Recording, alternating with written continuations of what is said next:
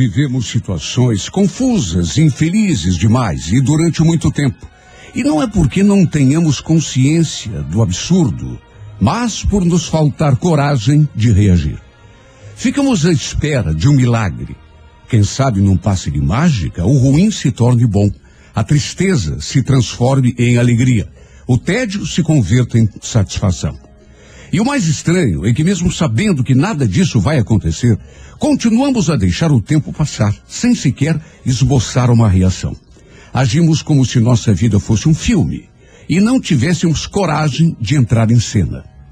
Mas todo amanhecer nos traz uma nova oportunidade. Quem sabe o dia que nasce seja o começo de uma nova etapa em nossa vida. Que tal começarmos a recusar o que incomoda, o que aborrece, deprime, chateia, só para variar? Que tal começarmos a dizer não àquilo que não traz alegria, não inspira, não dá prazer nem felicidade? O que nos impede de reagir, tomar uma atitude, virar a mesa? Talvez o medo. Mas francamente, medo do quê? De perder alguma coisa? Mas como se pode ter medo de perder quando não se tem nada?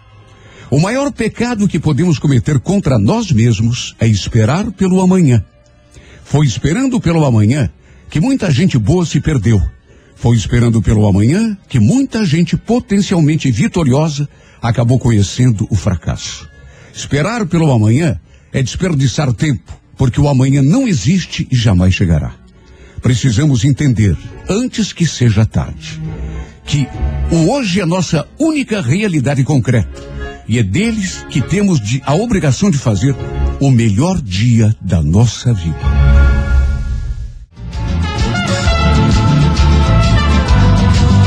Estamos aí. Agora são 8 horas e 11. 8 e 11. Temperatura confirme, por favor, Rafa. Continuamos com 15 graus em Curitiba. Em Curitiba. 15 graus. Hoje, 17 de agosto, é Dia Nacional da Construção Civil, Dia do Patrimônio Histórico Nacional também. Olha, a pessoa que nasce no dia 17 de agosto, ela tem espírito de liderança, simpatia pessoal e geralmente inclinação para as posições de comando. É muito corajosa e franca, de sempre o que pensa, o que nem sempre lhe garante uma convivência tranquila. Faz muitas amizades em função do seu modo extrovertido de ser, mas também desperta inveja pois mesmo não sendo especialmente bonita, desperta e atrai atenções. É um tanto vaidosa e aprecia tudo que seja bonito e de bom gosto. Tem uma imensa necessidade de sentir-se amada e admirada, o que por vezes pode fazê-la vítima de bajuladores e espertalhões. Sua disposição para ajudar o semelhante é marcante mas é também um tanto temperamental. Não suporta sentir-se provocada ou menosprezada, podendo nesses momentos tornar-se irreconhecível. Nunca está só. Mesmo nos momentos amargos, sempre aparece alguém para lhe dar apoio. Apesar do gênio forte, é extremamente sensível e vulnerável no amor. Sabe quem nasceu no dia 17 de agosto? Quem que é que é? Uma porção de gente, vários famosos, O viu? Ah. Os cantores Zezé de Camargo. Olha! E Ed Mota, o sobrinho do Tim Maia, né? Tim Maia, é. O apresentador e radialista também, o Emílio Surita. Sim! A cantora Elba Ramalho. Hum, Os astros de Hollywood, Robert De Niro e Champagne. maravilhoso. E o tricampeão mundial de Fórmula 1, Nelson Piquet. E esse é dos meus. É, rapaz. Olha como tem gente famosa de aniversário hoje, né? Exatamente. Rapaz do céu. Olha, o anjo da guarda, desse pessoal todo aí. E seu também, que nasce no dia 17 de agosto, é Marraciar. Como é, que é- como é que é o nome? Isso, anjo da guarda das pessoas que Marraciar. nasceram. Marraciar. Que nome lindo, É, Renato. Olha muito lindo. Sim. Marraciar. A gente precisa de quanto anjo da guarda tiver, porque a fase está exigindo mesmo muito anjo da guarda. Ainda né? mais na época de corona aí, né, É Renato? isso aí.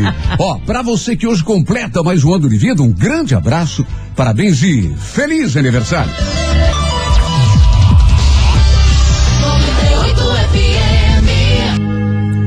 Agora são 8 e 17 esta é a Rádio 98 FM, aquela que é tudo de bom.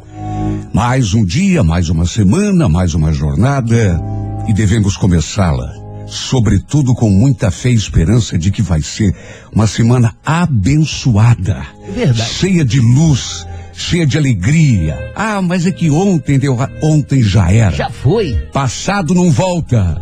Estamos diante de um novo dia. E mesmo em relação a essa pandemia, que está assolando o mundo todo há algum tempo, preste atenção.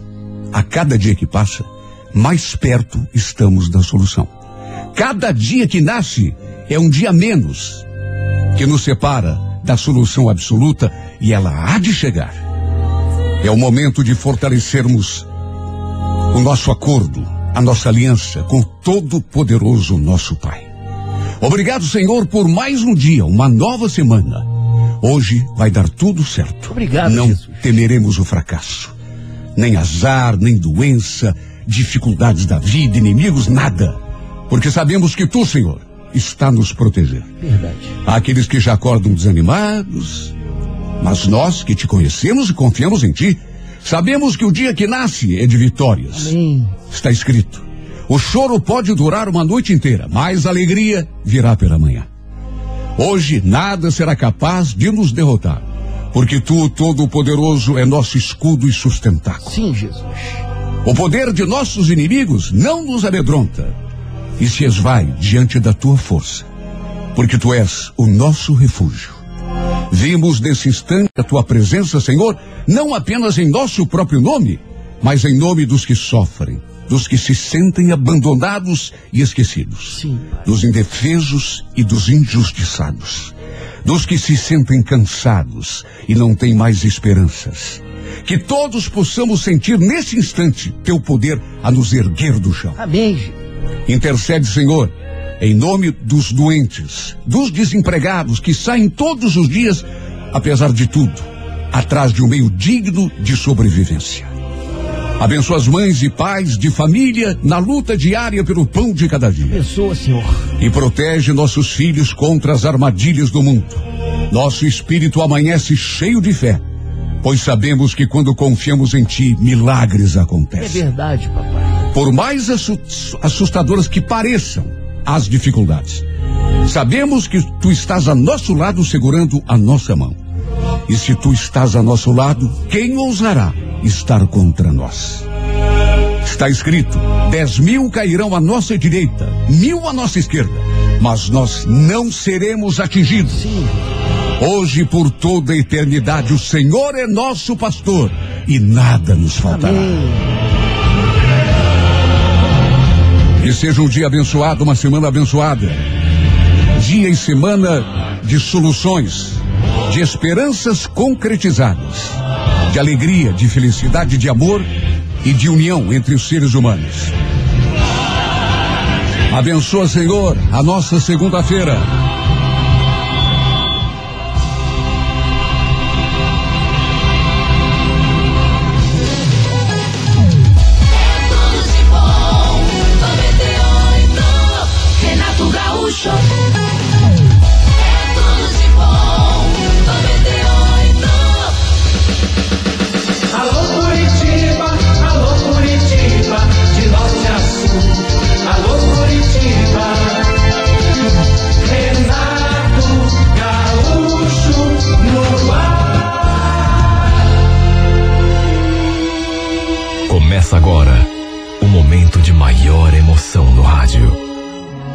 98 FM apresenta A Música da Minha Vida com Renato Gaúcho. Quando eu estou aqui, eu vivo esse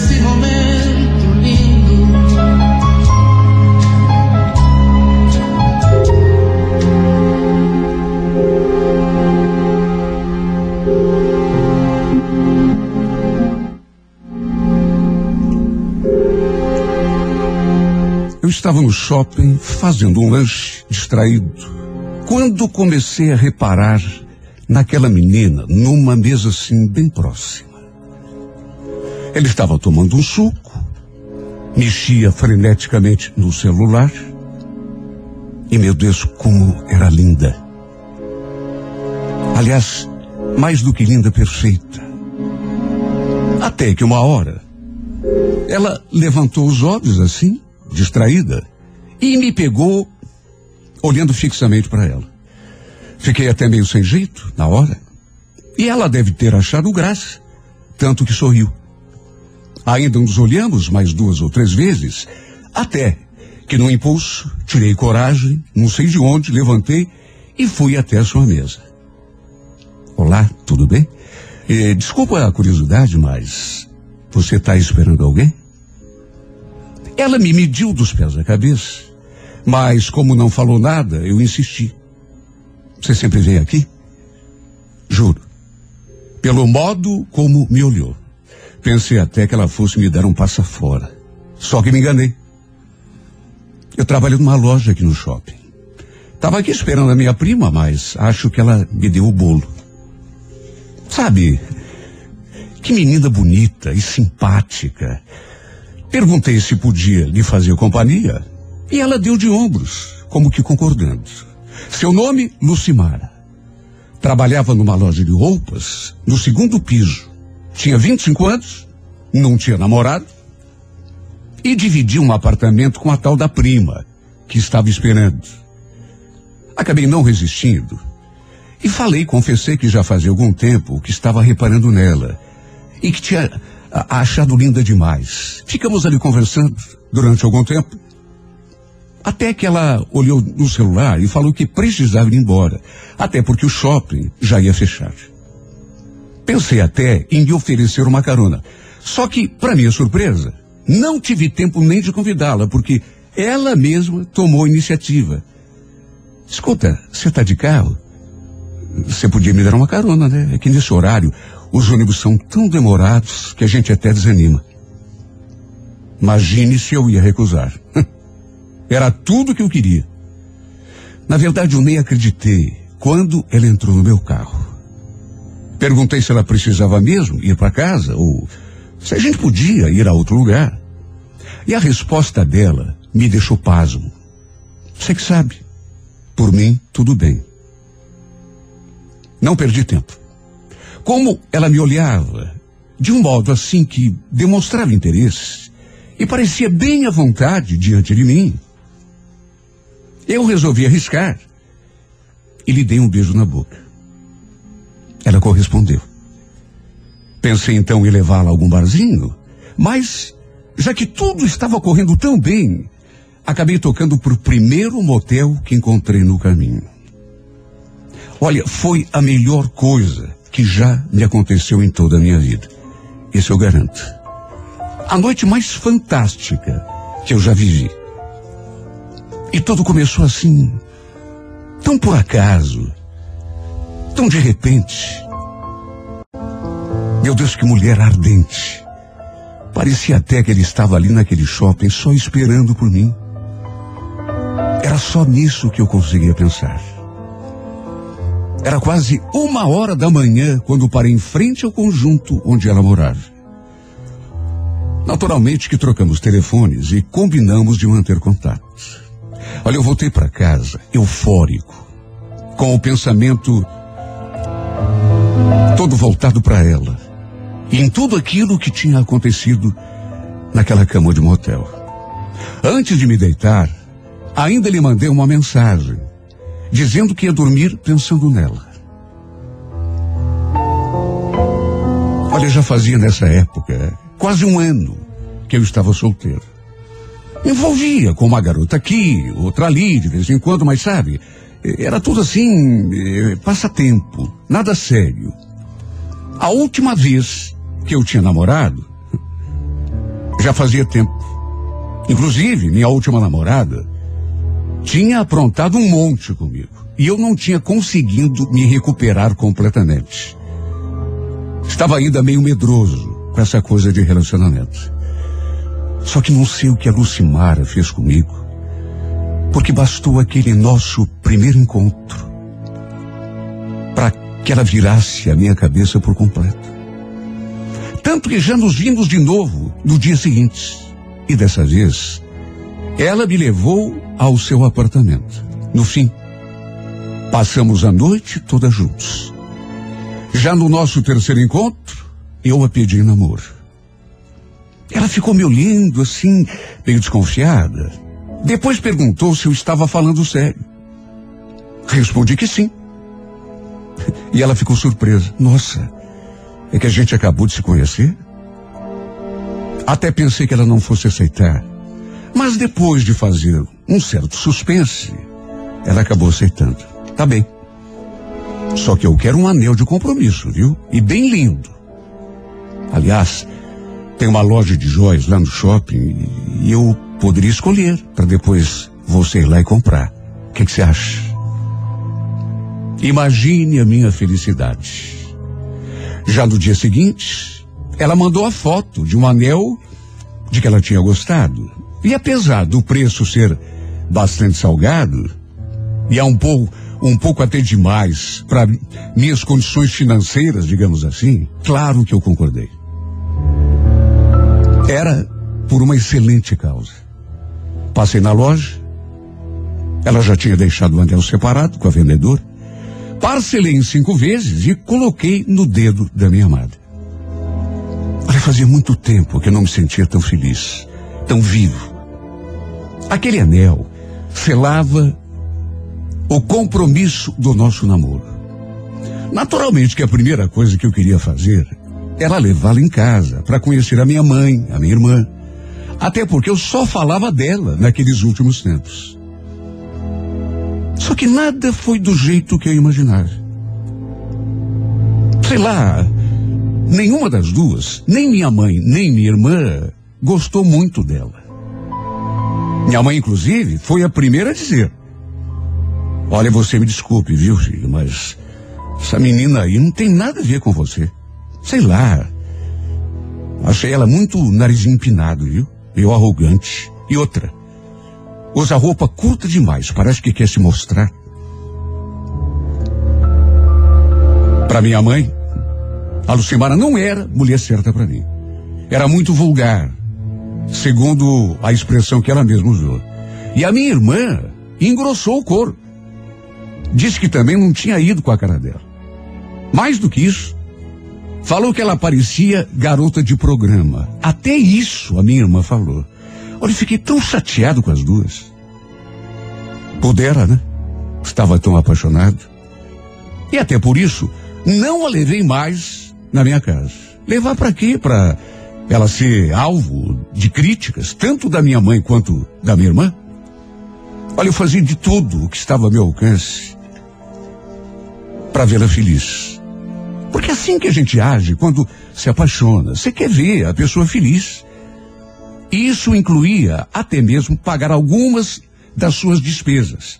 Depilação, por exemplo, salão de beleza. Era tudo com o meu cartão que ela pagava. Creme pro corpo, perfume. Lembro que ela falava. "Ah, no fim é você que aproveita tudo isso mesmo. É para você que eu fico linda. Eu bancava com o maior gosto. Até porque ela tinha razão. Era eu que aproveitava a depilação que ela fazia, os cremes que ela usava no corpo, o perfume. Na verdade, eu adorava vê-la linda depois que saía daquele salão. Só que, é claro, eu gastava até o que não tinha para sustentar sua vaidade. Às vezes, ela me mandava mensagem dizendo que tinha chegado uma blusinha, uma saia, uma calça linda na loja e que ela estava a fim de comprar. Mais do que isso, chegava a, a sugerir: olha, você pode escolher umas três ou quatro peças e aí você paga no cartão. Que, que você acha? Eu não conseguia dizer não. Até porque eu queria tanto vê-la feliz. A felicidade dela era minha. Eu me sentia mais feliz do que já tinha estado em todos os namoros que já havia tido. Minha mãe e minha irmã, porque às vezes, mesmo sabendo que elas não gostavam do Lucimara, eu comentava uma coisa ou outra. Pra quê? Até de trouxa me chamavam. Minha mãe, inclusive, uma vez falou: Olha, você está torrando o teu salário para bancar os luxos dessa menina. Qualquer hora, ela te der um pé na bunda e você vai ficar chupando no dedo. Escuta o que eu tô falando, filho. A mãe tem experiência. Olha, eu não tinha nem gosto de falar nada da Lucimara para elas, porque era sempre assim. Nosso namoro nessa época já durava dez meses. E nesse tempo, a paixão que eu sentia por ela só aumentava. Eu vivia com essa mulher no pensamento, ela tinha se tornado meu tudo. Era 24 horas pensando nela. Eu não conseguia me concentrar em outra coisa. Até que um sábado, eu fui até a loja e me disseram que ela não tinha ido trabalhar. Não veio trabalhar, mas por quê? A gente não sabe, porque ela não, não ligou para avisar nem nada, só não veio trabalhar. Olha, eu estranhei porque ela não tinha comentado nada comigo, que estava doente ou, ou que tinha algum pro- compromisso. E estranhei. No celular também não consegui falar com ela. E a sua prima também não soube me dizer o que tinha acontecido, nem onde a Lucimar estava. Ela passou todo aquele final de semana longe de mim, celular desligado, nenhum tipo de comunicação. Imagine como ficou a minha cabeça. Para se ter uma ideia, eu saí do trabalho de manhã e fui ver se conseguia falar com ela no shopping. Só que ela me tratou de um jeito tão esquisito. Até se retraiu quando eu fui lhe dar um beijo. Quando perguntei o que tinha acontecido, o motivo de ela ter sumido aquele final de semana todo, onde que ela tinha se metido, ela veio com aquela desculpa. Você me desculpe, Rogério, mas é que não estava bem. né? Tava com a cabeça meio cheia. Aí eu fui com uma amiga para uma chácara e precisava pensar, botar os pensamentos em ordem. Você acredita? Olha, tudo bem, mas por que que você pelo menos não me avisou? Eu, eu teria ido com você. Então, aí que tá. Eu queria ir sozinha. Eu precisava. Até porque era sobre o nosso namoro que eu queria pensar. Você entende? Nosso namoro? Ué, mas por quê? Tá acontecendo alguma coisa? Então, Rogério, eu. Eu ando me sentindo meio indecisa em relação a você. Desculpe, mas. Sei lá, parece que esfriou alguma coisa aqui dentro de mim. Você entende? Nosso namoro não tá legal.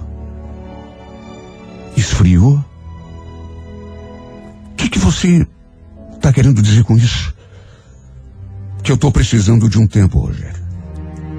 Você é um cara legal, sabe? Você é um cara bacana, mas melhor a gente parar por aqui. Parar? Mas meu Deus, parar por quê? Meu mundo desabou naquela hora. Aliás, foi só naquele momento que eu reparei uma coisa. Ela não estava usando o anel que eu tinha lhe dado, o anel de compromisso. Perguntei onde estava o anel e ela falou que estava guardado em casa, já que não fazia mais sentido usá-lo. Até perguntou se eu queria o anel de volta, mas eu falei que não, que aliás não queria terminar namoro nenhum. Só que ele insistiu. Estava irredutível. Diz que não queria mais e que eu precisava entender, aceitar. Meu Deus, aceitar e compreendeu que até três ou quatro dias atrás parecia tudo correndo normal. A minha vida virou de pernas pro ar naquele instante. E dali para diante, eu perdi simplesmente o controle da minha vida. Vivia correndo atrás dela, pedindo mais uma chance, quase implorando, mandando mensagens o tempo todo, ligando. Me tornei uma pessoa inconveniente. Verdade seja dita. Comecei até a negligenciar o, o meu serviço. Levava broncas do chefe o tempo todo, mesmo porque comecei a faltar um monte. Para se ter uma ideia, me deram dez dias de férias para ver se eu melhorava, conseguia me concentrar no serviço. Só que aproveitei esses dias, não para descansar, mas para ficar atrás dela. Para perturbar ainda mais a vida da Lucimara, que estava mais do que na cara. Não queria mais nada comigo. Só que como aceitar uma coisa dessas? Não tem como. Eu estava tão apaixonado que só de pensar na minha vida sem ela já me dava um desespero. Aliás, não era só ela que eu perturbava. Era a prima dela também, a Cláudia, coitada, já não aguentava mais me ver choramingando. Um dia, inclusive, a Cláudia me contou que a Lucimara tinha saído com o cara. Olha, eu fiquei louco. Imagine, fui atrás dela, na casa dela, e sua prima me diz aquilo, na minha cara, que ela não estava e que tinha saído com outro. Olha, eu simplesmente perdi o tino. Saí dali enchi a cara de bebida. E no fim acabei fazendo besteira. Bati o carro, caí no bafômetro, perdi a habilitação e acabei até sendo preso. Além de perder a carteira, tive de pagar uma multa para sair da cadeia. Dinheiro que nem tinha, inclusive. Minha mãe teve de fazer empréstimo consignado no banco para poder me devolver a liberdade. Eu tinha ficado tão louco. Sem contar que o meu carro ficou praticamente destruído na batida. Tudo isso por entrar em desespero ao saber que a Lucimara tinha saído com outro cara. Eu já tinha me tornado uma pessoa tão inconveniente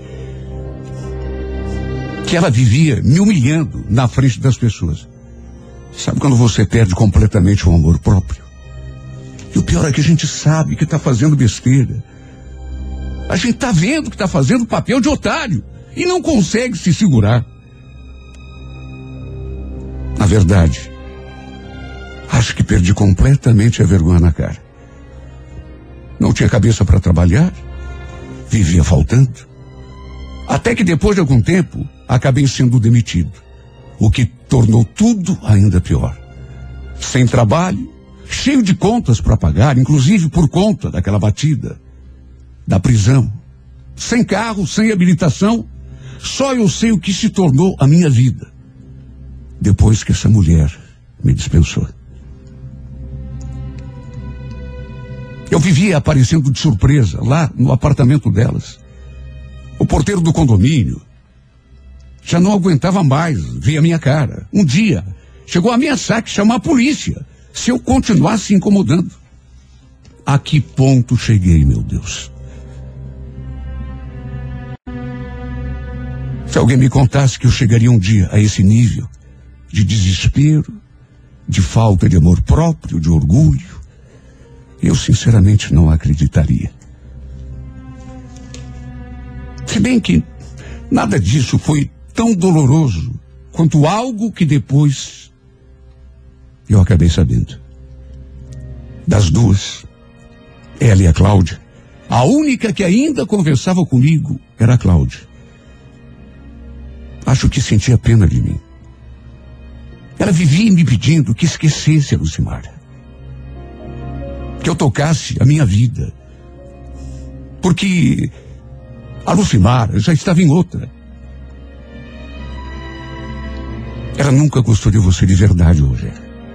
Você me desculpa dizer isso, porque eu sei que você gosta dela, mas você não pode mais continuar se enganando.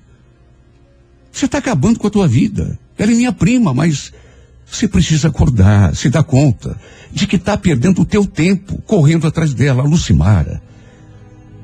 Ela só gosta dela mesma.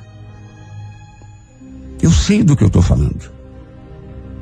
Se ela ficou com você durante esse tempo todo, foi porque ela gostava das coisas que você bancava para ela. Aliás, eu nem se devia te contar, porque eu sei que você vai ficar muito triste, mas eu preciso te falar. Tem uma coisa que. Coisa. Mas que coisa, Cláudia? Agora fala. Ela chegou a abortar um filho teu. Foi um pouquinho antes de vocês terminarem. Ela falou que estava numa chácara, deu desculpa que precisava descansar, pensar na vida, mas é mentira. Ela estava no hospital. Não, Cláudia. Não. Não é possível. Isso é mentira. Rogério, pelo amor de Deus, raciocina. A troco de quê? Que eu ia estar inventando isso. Eu não tenho por que mentir para você. Ela insistiu que era verdade. Mas eu não acreditei.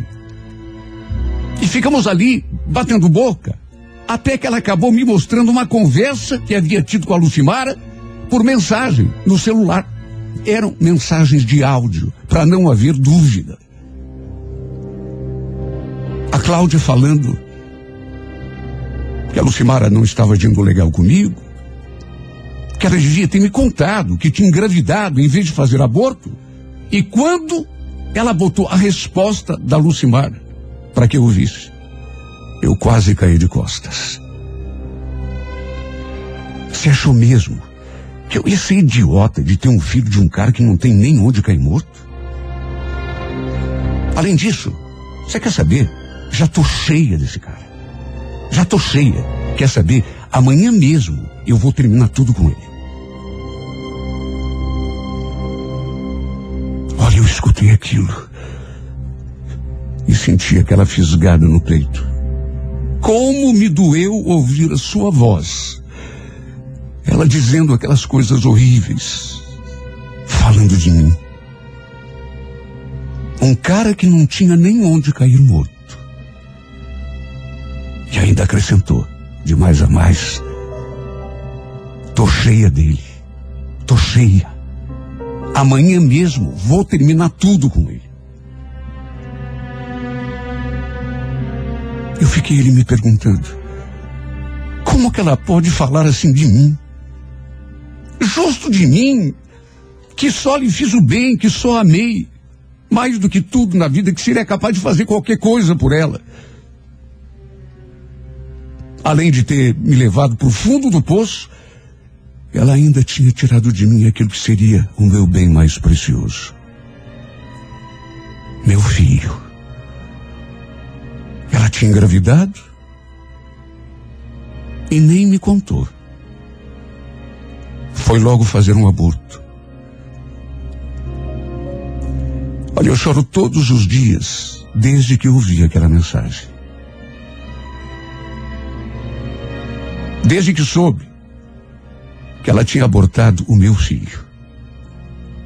Até hoje, eu sinceramente não acredito que ela tenha tido sangue frio para fazer uma monstruosidade dessas. Meu Deus, essa mulher me usou. Cheguei a pensar que ela gostasse de mim e, no entanto, ela me usou. Foi isso que ela fez, me usou. Só estava interessada nas coisas que eu lhe proporcionava. A prima dela, que a conhece há muito tempo, ela mesma me disse isso na minha cara. Em nenhum momento ela esteve interessada nos meus sentimentos, no que eu pensava, no que eu sentia, nada.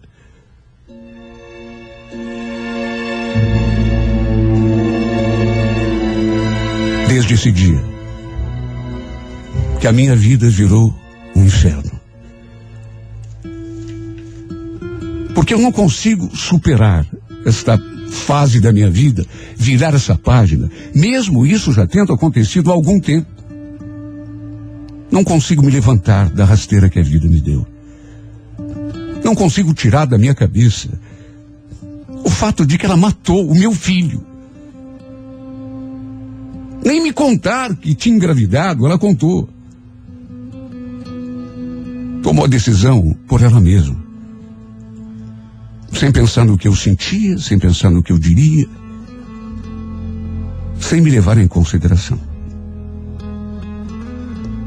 E pensar que minha mãe e até minha irmã tinham razão quando falaram. Minha mãe, inclusive, não foi uma nem duas vezes que ela me disse: Você gasta todo o teu salário com essa mulher e o pior, a cada dia Ficar mais apaixonado por ela qualquer hora dessas, filha. Não é meu desejo, mas eu tenho experiência da vida. Ela vai te dar um pé na bunda e você vai ficar chorando pelos cantos. Pois não deu outra. Foi exatamente isso que aconteceu. E apesar de tudo que ela me fez, por mais que o tempo tenha passado, eu não consigo me livrar desse amor.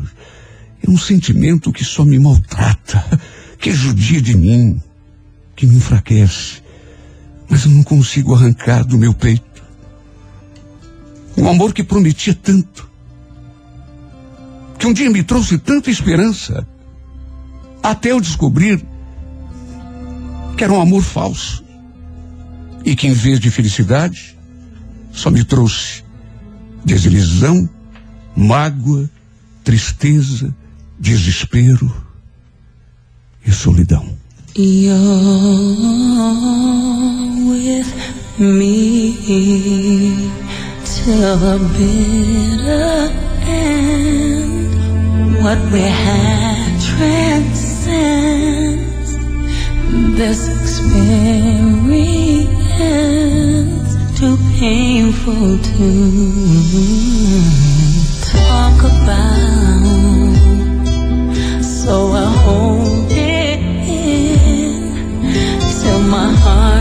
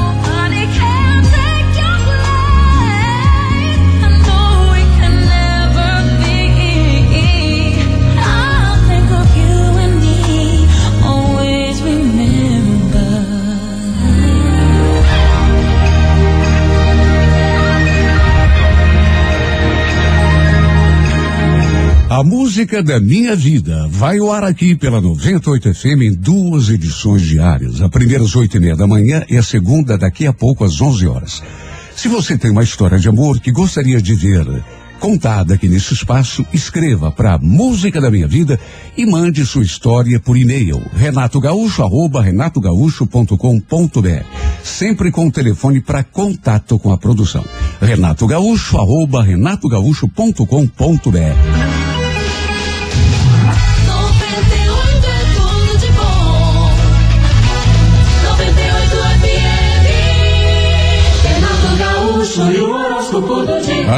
amor. Alô, você do signo de Áries. Ariano, Ariana, não desista de um plano, nem desanime se porventura tiver de enfrentar algum tipo de obstáculo no ambiente em que você vive. Você é muito impulsivo, né? Geralmente não tem muita paciência para tolerar oposição, não leva desaforo para casa, é ou é? Mas vai precisar agora controlar o temperamento para se dar bem.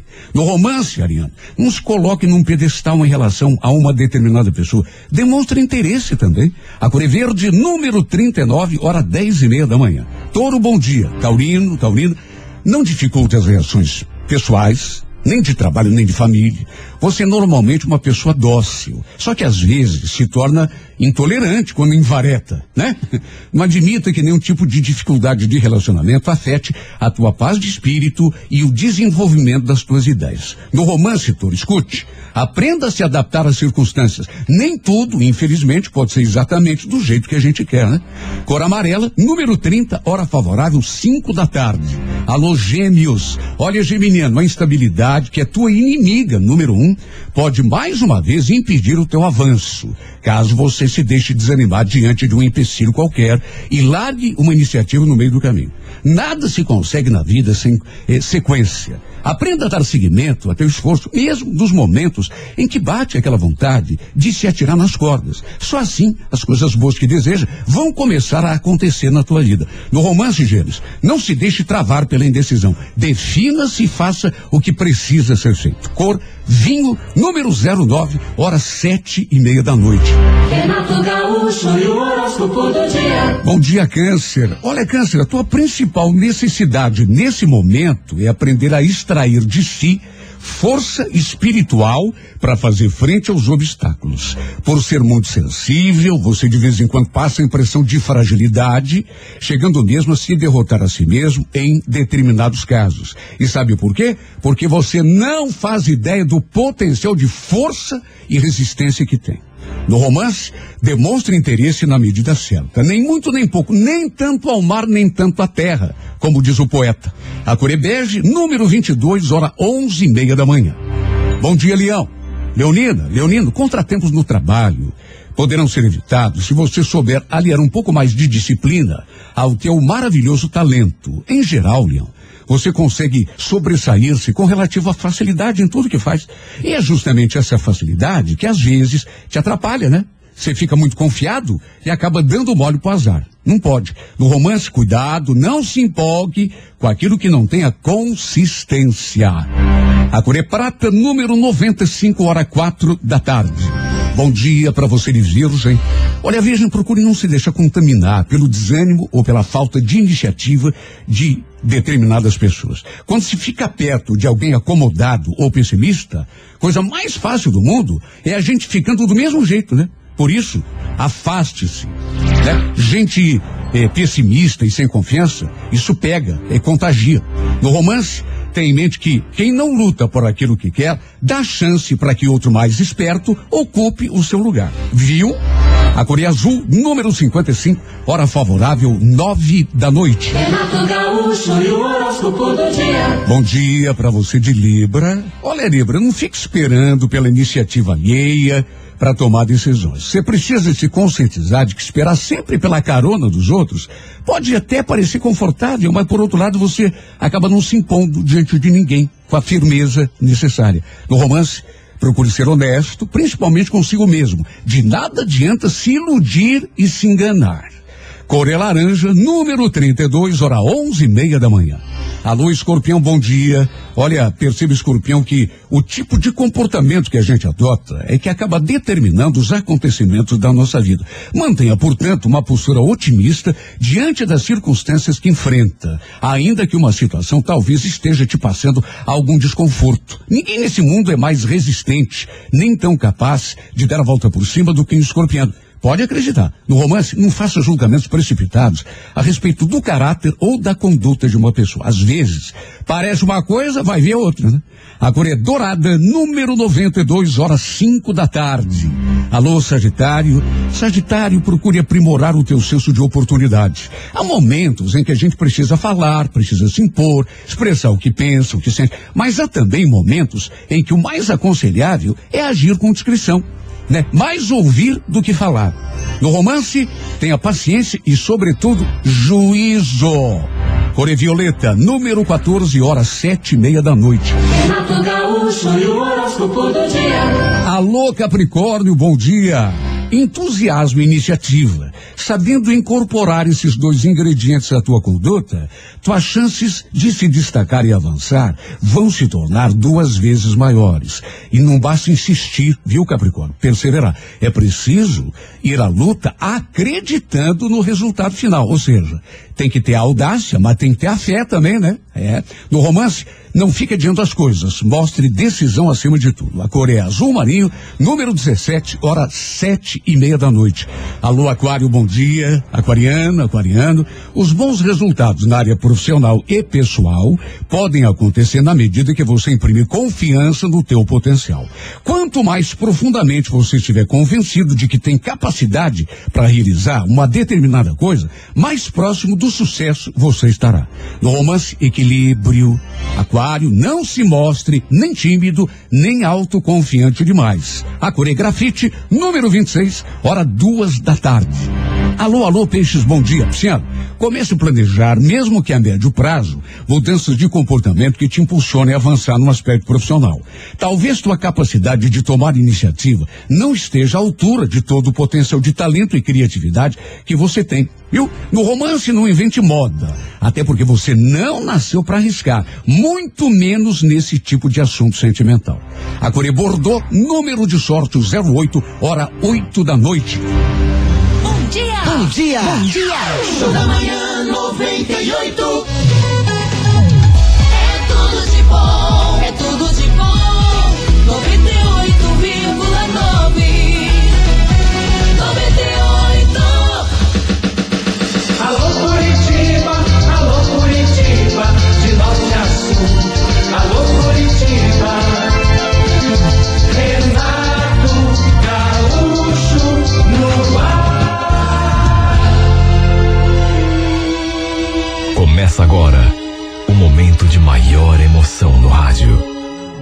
98 FM apresenta A Música da Minha Vida com Renato Gaúcho. Quando eu estou aqui, eu vivo esse momento lindo.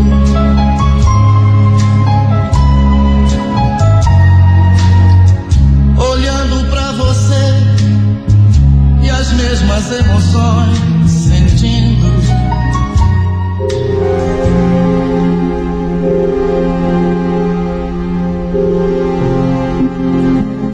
durante aquele mês, eu já tinha conversado com o meu ex-marido a respeito da nossa filha umas duas ou três vezes. Segundo ele, ela estava impossível.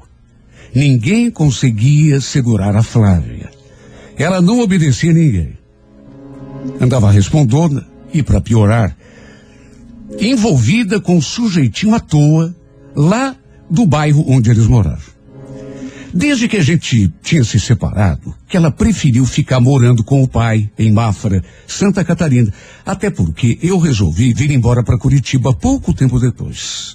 Eu queria muito que ela tivesse vindo comigo, só que infelizmente ela já tinha 12 anos e prevaleceu a sua vontade. Queria ficar com morando com o pai e foi assim que aconteceu. Nessa última conversa que a gente teve, o Marcos disse que a situação estava mais complicada ainda. Olha, cara, não sei mais o que faço com essa menina. Ela não me obedece. O pior é que anda saindo com um sujeitinho à toa que não vale nada. Eu tenho medo que aconteça alguma coisa. A Flávia é, é muito criança ainda, não tem cabeça. Por isso que eu estava pensando aqui, mandar que ela fosse passar uns tempos aí com você. O que que você acha? Claro que eu também fiquei preocupado. Era minha filha. Nessa época, ela já tinha 16 anos para 17. E se a situação andava do jeito que o Marcos estava falando, a gente precisava fazer alguma coisa. Só que antes de dar uma resposta, eu falei que iria conversar com o meu marido para ver o que ele achava. De repente ele não fosse gostar. E, afinal de contas, a casa em que a gente morava era dele. Eu e o Edmar estávamos morando juntos não fazia muito tempo. Menos de um ano. Sei lá, numa dessas, ele não concordasse com a situação, por mais que a Flávia fosse minha filha. Aliás, eu reconheço que andava meio relapsa com relação a ela naqueles últimos tempos. Já fazia quase um ano e meio que eu não ia a Mafra para visitá-la. Bom, ela também não vinha me visitar, de modo que a gente conversava, sim, mas bem esporadicamente, por telefone, por mensagem, mas ao vivo já fazia mais de um ano e meio. Entre nós, por mais que fôssemos mãe e filha, não sei porquê, mas não havia aquela relação de cumplicidade que geralmente existe. Infelizmente, o tempo e a distância tinham colaborado para que a situação se tornasse assim. Sempre que eu ligava para saber como ela estava, a nossa conversa era meio esquisita, mas é claro que eu a amava de todo o meu coração. Naquele mesmo dia, tive uma conversa com o meu marido. Contei o que estava acontecendo, expliquei a situação, e apesar de ele ter ficado assim meio ressabiado, de ter feito uma expressão assim, de contrariado, no fim, ele acabou concordando. O Edmar, ele não conhecia minha filha, apesar do nosso relacionamento já durar quase dois anos. Senti que ele ficou meio preocupado com as coisas que eu falei.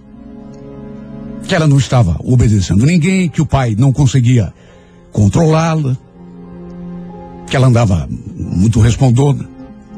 Sabe, de certo modo, até entendi aquela preocupação dele, mas, puxa vida, afinal, era minha filha. Eu também não podia ficar de braços cruzados enquanto a menina se perdia na vida. Aliás, mesmo que ele não concordasse, eu daria um jeito de trazê-la para perto de mim. Enfim, liguei para o meu ex-marido, conversei com ele, e ele ficou de trazer a Flávia, pessoalmente, já na semana seguinte. Segundo me contou, ela não queria vir. Foi o maior pé de guerra. De todo modo, ela não tinha escolha, afinal de contas, pelo fato de ser menor de idade, eh, precisava obedecer aos pais. E ninguém melhor do que nós para saber o que era melhor para ela. Enfim, eles chegaram no sábado à tarde. E sabe, eu me senti tão feliz de ver a minha filha. Saber que a teria perto de mim. Repito, já fazia quase um ano e meio que a gente não se via pessoalmente, que eu não lhe dava um abraço. E ela estava tão linda. Tinha ganhado corpo. Estava assim, sabe, parecendo até adulta. Nem parecia aquela menina de 15 anos que eu tinha visto pela última vez. Tinha se tornado praticamente uma mulher. Ficamos de providenciar a transferência para uma escola, ali perto de casa, porque ela não podia largar do estudo. E fomos, fomos trocando as nossas vidas. Eu, naturalmente, tentei me aproximar da minha filha, restabelecer aquela relação de mãe e filha. Só que, não sei, ela, ela não me dava muita abertura. Tanto que preferia passar o seu tempo trancada no quarto, trocando mensagens com as amigas pelo celular. Quer dizer, não só com as amigas, com toda certeza, com aquele tal namoradinho também. Isso quando não estava batendo perna na rua. Pelo fato de querer me re- reaproximar dela, eu não fiquei fazendo muita cobrança, exigindo que ela se comportasse de determinada forma, até porque queria que ela fosse se dando conta por si mesma de que as coisas agora estavam diferentes. E pelo bem ou pelo mal, os dias foram passando e as coisas, pelo menos do meu ponto de vista, era a impressão que eu tinha, foram pouco a pouco se encaminhando. Tanto que eu já estava até achando bom que ela tivesse vindo para cá. Por sorte, meu marido não reclamou dela em nenhum momento para mim. Sim, porque eu pensei que ele fosse ficar criando caso. Só que não. Tudo, repito, foi se encaminhando. Eu estava até pensando em arrumar uma ocupação para ela. Sei lá, um estágio, um serviço de meio turno. Mas quando conversei sobre isso, senti que ela não se animou. Então resolvi deixar quieto. Um dia perguntei desse rapaz com quem ela estava envolvida. Que meu ex-marido dizia ser um cara meio perigoso até. Mas ela não quis tocar no assunto. Se fechou do seu mundo particular e eu também achei melhor não insistir. Até porque, repito, tudo o que eu queria era restabelecer aquela nossa relação de mãe e filho. O problema foi que perto de completar dois meses que ela estava morando com a gente, eu me deparei com uma situação que, olha, sinceramente, jamais poderia imaginar. Uma situação complicada demais e que eu, sinceramente, não esperava. Aliás, era a última coisa que eu esperava na vida. Desde o começo da semana, daquela semana, eu vinha notando que a Flávia andava tendo um comportamento assim meio esquisito.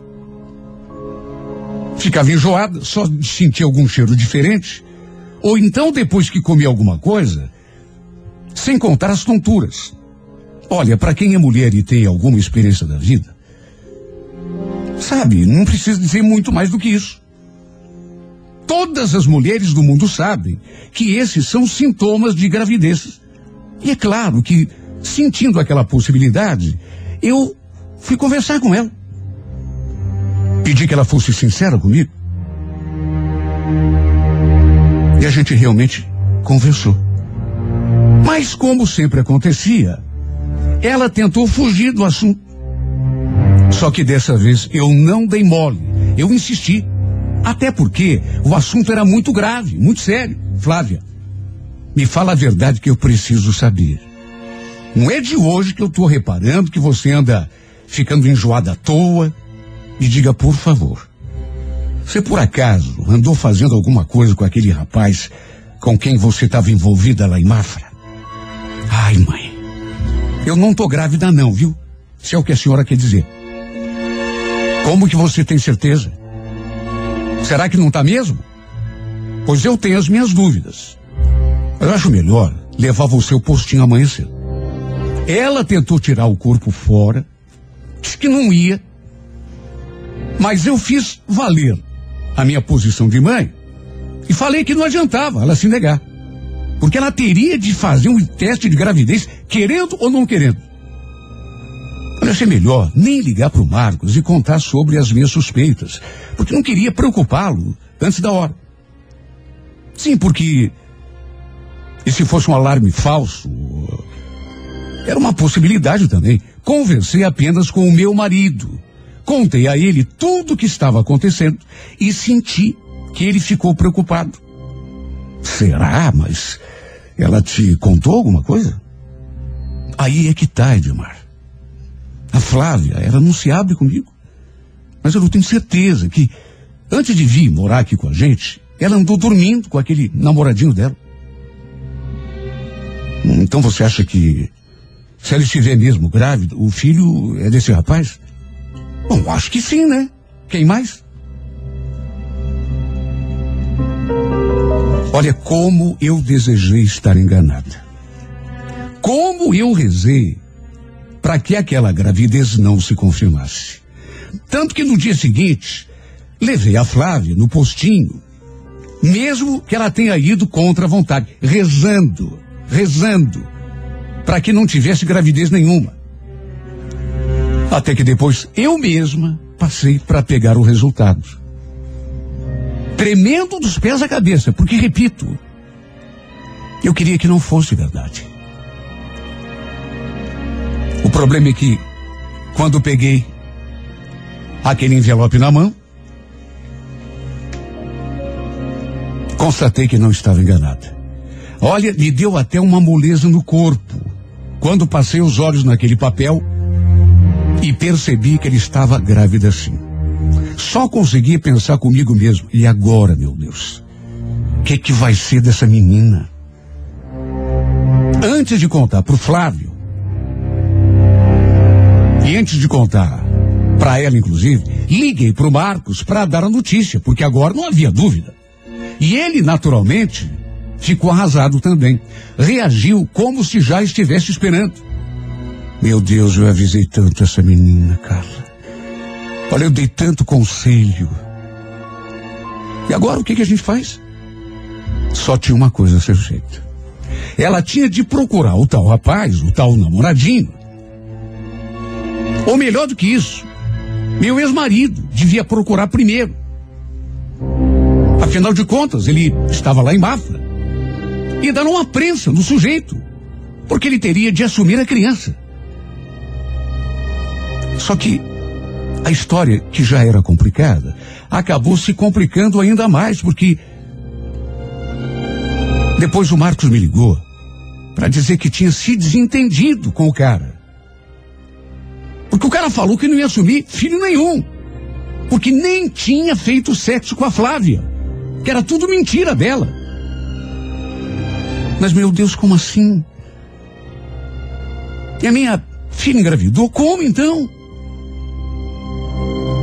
Não tive outra alternativa a não ser colocá-la contra a parede. Eu queria, mais do que queria, eu precisava que ela me explicasse. Se tinha ou se não tinha se deitado com ele. Mas ela não queria falar. Esse assunto é meu, mãe. Como assunto seu? Você está grávida, menina. Será que você ainda não entendeu isso? Anda. Fala para mim. Você foi pra cama com esse rapaz? Ele falou pro teu pai que não. Que vocês nunca passaram dos beijos. É verdade isso? O Edmar, que até então só acompanhava a situação ali do lado, resolveu intervir. Até porque reconheço, eu realmente estava muito, muito nervosa. Carla, tenha calma também, dá um tempo para ela. Se ela não quer falar, deixa, a gente dá um jeito. Se for o caso, eu ajudo na criação dessa criança. Mas não é assim que as coisas funcionam, Edmar. Se esse rapaz é o pai do meu neto, ele vai ter de assumir a responsabilidade. Olha, de certo modo, eu até gostei do fato de ele estar me apoiando naquele momento. Sim, porque ele podia muito bem pedir que eu mandasse a Flávia embora, de volta, lá para casa do pai. Só que não. Falou que ela poderia ficar numa boa, mesmo estando grávida. E ainda disse que ajudaria no que fosse preciso.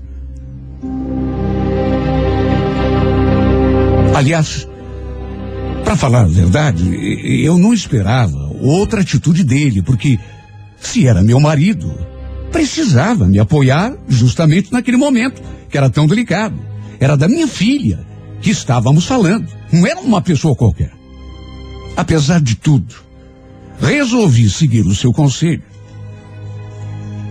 e não ficar pressionando a minha filha, até porque, mais cedo ou mais tarde, eu tinha certeza de que ela haveria de se abrir comigo, de uma forma ou de outra. Até porque não tinha outro caminho, né? E também, se fosse o caso, depois que a criança nascesse, era só forçar aquele rapaz a fazer um exame de DNA. De modo que resolvi não forçar a barra. E foi com esse pensamento que eu passei a tocar a vida em frente. Até que algumas semanas depois, a Flávia tinha tomado banho, mas esqueceu o celular no banheiro assim que saiu. Ela tinha o costume de levar o aparelho no banheiro. Não deixava aquele telefone em nenhum outro lugar que ela não estivesse perto. E como eu entrei logo em seguida, dei de cara com aquele celular ali dando sopa sobre a pia.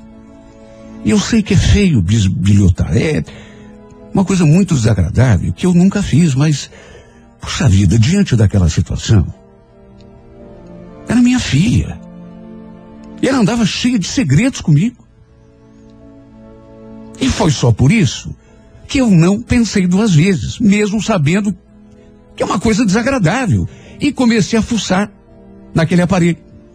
Havia algumas conversas recentes, entre elas, uma em especial com uma amiga chamada, chamada Karina. As duas tinham conversado justamente sobre a gravidez. E entre uma mensagem e outra, Eis que minha filha fala aquilo. Olha, eu quase caí de costas. Porque ela escreveu para aquela amiga. A mãe pensa que o filho que eu estou esperando é do Bruno. No que a outra retrucou. Sério? Mas você não contou nada para ela? No que a minha filha imediatamente respondeu. Claro que não, né? Não tenho coragem. E o Edmar também pediu que eu não falasse nada, senão eu complico o lado dele também, né? Olha, me deu uma tontura. Me deu uma vertigem tão forte que, repito, não sei como eu não caí no chão. Só de ler aquilo, eu estremeci. Mas aquilo é só o começo da minha agonia. Porque logo em seguida, a amiga escreveu: Você é louca, Flávia. Como que você teve coragem de fazer isso com a tua própria mãe? Aliás, você e, e esse cara, vocês ainda estão ficando juntos, mesmo depois da gravidez? Eu li aquilo e tudo começou a ficar negro diante de mim. Não tive forças nem para conseguir segurar aquele celular, que acabou caindo no chão. Estava tentando assimilar, me recompor, quando ouvi aquelas batidas na porta. Mãe, por acaso deixei o, o, o meu telefone aí do banheiro? Francamente não sei como tive presença de espírito. Sei que qualquer outra pessoa no meu lugar teria reagido diferente. Eu podia ter feito o maior escândalo. Ter chamado os dois ali na minha frente, mostrado aquelas mensagens e exigido uma explicação. Minha filha e meu marido. Mas em vez disso, peguei o aparelho do chão, abri a porta e simplesmente o entreguei na mão da minha filha. Claro que ela notou que eu não estava bem. Devia estar pálida. E como lhe entreguei o aparelho aberto, um aplicativo de mensagens, e justamente naquela conversa que ela teve com a amiga, com certeza ela se deu conta de que eu tinha lido tudo o que uma escreveu para outra. Tanto que chegou a regalar o olho, assustada. Só que não disse uma palavra. Simplesmente pegou o aparelho e se trancou lá no quarto. Não saiu daquele quarto nem para jantar. Eu também achei melhor não não bater de frente com ela. Na verdade, não fiz isso porque tive medo das consequências. Até porque, pelo que entendi, pelas mensagens que ela trocou com a amiga, o filho que a Flávia estava esperando não era do namoradinho de Mafra, mas sim do meu próprio marido. Devia ser o contrário, mas a verdade é que eu mal consegui encarar o Edmar. As perguntas ficaram entaladas na minha garganta. Eu não tive coragem de confrontá-lo. Não sei o que me deu, eu, eu fiquei com medo. E toda vez que ele puxava assunto comigo, a vontade que eu tinha era de jogar aquela história na sua cara e exigir uma explicação. Só que, repito, preferi tapar o sol com a peneira.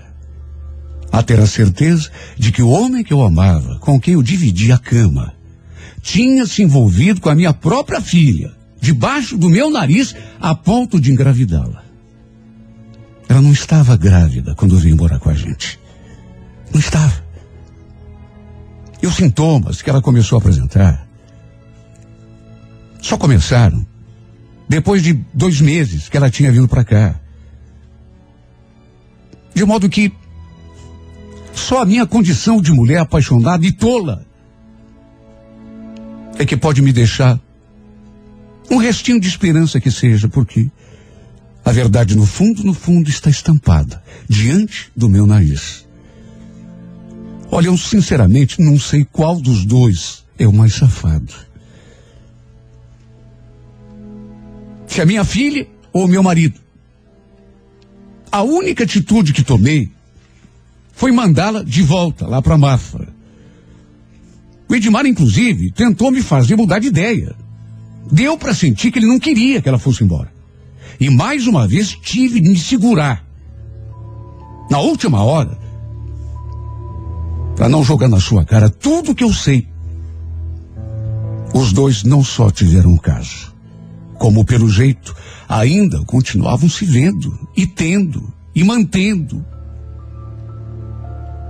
Mesmo ela estando grávida. Olha só Deus é que sabe a força que eu tive de fazer para não cometer uma loucura. Tive medo das consequências. E também medo de acabar levando meu casamento à ruína, destruindo de vez minha relação de mãe e de filha com a Flávia. Também não contei nada para o pai dela. Mais uma vez tive medo de que ele tomasse alguma atitude contra o meu marido. E desde então tenho feito das tripas coração para conviver com essa realidade que me machuca tanto, tanto. Sei que estou tapando o sol com a peneira desde o primeiro instante. Sei que devia ter tomado uma outra atitude, mesmo correndo todos os riscos, mas tive medo. Não quis piorar ainda mais a situação para não acabar de vez com a minha família. Destruir minha relação de mãe com a minha filha, que já não é das melhores, e de quebra, ainda perder aquele que, apesar de tudo, continua sendo o amor da minha vida. Ela sabe que eu sei. Disso eu tenho certeza. E nem ao menos me pediu desculpas. Não teve coragem sequer de olhar nos meus olhos e dizer, mãe, me perdoe. Nem isso, nem isso. De modo que às vezes, sei lá se há alguma coisa para ser destruída nessa relação de mãe e filha, que já não foi destruída ainda. Mas sempre tem aquela esperança, né? Afinal de contas, ela continua sendo a minha filha. E acima de tudo, talvez mais importante do que isso, é o medo que eu tenho, não só de perder o afeto da minha filha, de quem sabe nunca mais recuperar aquela relação que tínhamos antes, muito tempo atrás, mas acima de tudo, o medo de perder aquele que, repito, apesar de tudo, continua sendo o homem que eu amo. Que apesar de tudo continua sendo o amor da minha vida. Time is going by so much faster than I. Well, I'm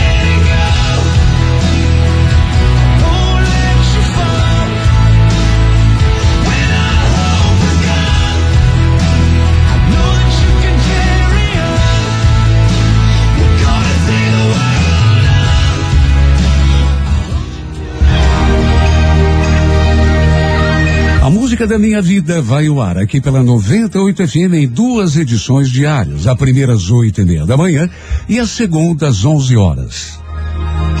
Se você tem uma história de amor que gostaria de ver contada aqui nesse espaço, escreva para Música da Minha Vida e envie eh, a sua história para o e-mail renatogaúcho, arroba renatogaúcho.com.br, sempre com o telefone para contato com a produção.